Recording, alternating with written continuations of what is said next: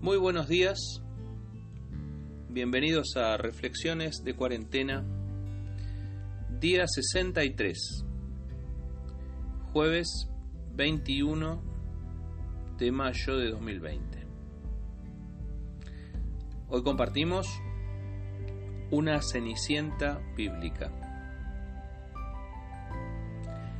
Y el rey amó a Esther más que a todas las otras mujeres y halló ella gracia y benevolencia delante de él más que todas las demás vírgenes, y puso la corona real en su cabeza, y la hizo reina en lugar de Basti. Libro de Esther, capítulo 2, versículo 17. El rey Asuero, también conocido como Jerjes, tuvo sus vastos dominios desde la India hasta Etiopía. El imperio persa que él comandó fue la gran potencia del siglo V a.C. y Asuero su principal monarca. Solo para darse un gusto, el rey decidió un día hacer una fiesta para impresionar a los amigos de la corte, una fiesta que duró 180 días. Flor de cuarentena se mandó a Suero, ahora que lo pienso. 180 días de farra. Pero como eso le pareció poco, cuando todavía estaban barriendo el palacio, se le ocurrió hacer otra fiesta, más íntima y breve, de apenas siete días corridos. La esposa de Asuero, la reina Basti, no quiso ser menos y convocó a sus amigas a un banquete en la residencia real. Al séptimo día de fiesta, Asuero mandó a buscar a Basti para pavonearse con ella ante sus amigos, porque era una muy bella mujer. La quería hacer desfilar con la corona puesta para que les quedara claro quién era quién. Pero, como siempre hay un pero, Basti se retobó y se negó a participar del circo. No sabemos las razones, si se había hartado del palacio o qué, pero lo cierto es que Basti le dijo al rey que no iría y no hubo manera de convencerla por más eunucos que la fueran a buscar. Enojadísimo el rey por semejante desplante, la despojó de sus títulos y abrió el concurso para designar una nueva reina en su lugar. De todos los rincones del reino llegaban las doncellas para ver quién le gustaba más al rey. La elegida por el rey sería reina en lugar de Basti.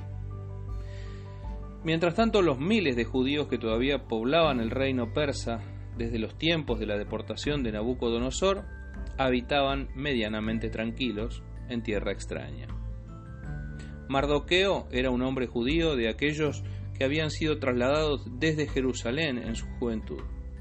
Su sobrina era la joven y bella Esther, judía también, nacida en Susa, la capital del imperio persa. Huérfana de padre y madre, Esther fue criada y educada por Mardoqueo, su tío. Cuando Esther fue llevada al palacio, Mardoqueo le dijo que no dijera nada de su pertenencia al pueblo hebreo. Allí, en el palacio, la vida de Esther cambiaría rápidamente al ser elegida por el rey para reinar en lugar de Basti. La vida de Esther se parece hasta allí a la historia de la Cenicienta. Una maravillosa historia de reivindicación personal en la que la chica pobre llega al palacio y se casa con el príncipe. Pero habría más. Detengámonos aquí por hoy.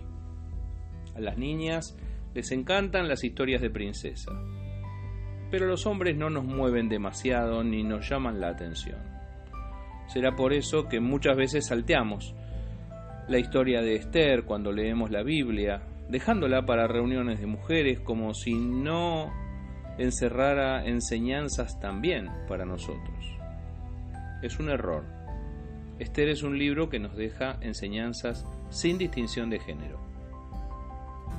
El rey Asuero, un monarca al mejor estilo de la antigüedad, despótico y conquistador, no pudo con su mujer. Cuando Basti se rebeló, Ella perdió su lugar en el palacio, pero le mostró que había un pequeño espacio de libertad que él no podría conquistar. Lección para los hombres.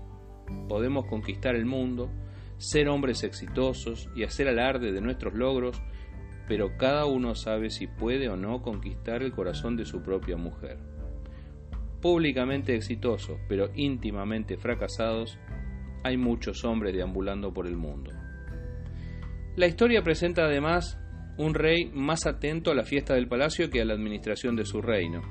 Eso permitió que otros opinaran abiertamente sobre las decisiones que debía tomar o que lo manipularan fácilmente induciéndolo al error, ya que la vida real de la gente le quedaba bastante lejos.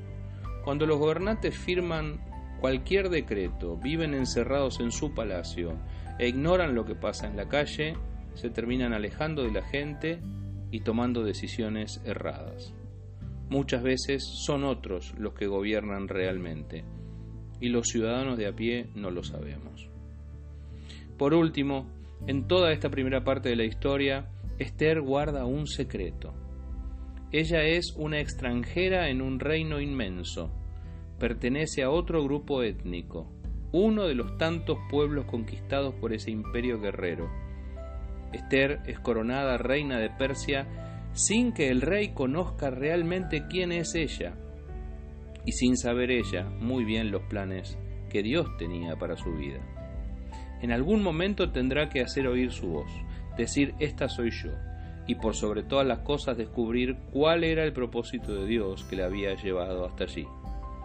Mañana veremos cómo sigue la historia, mientras te dejo pensando, si vos sabés para qué estás donde estás. Que Dios te bendiga.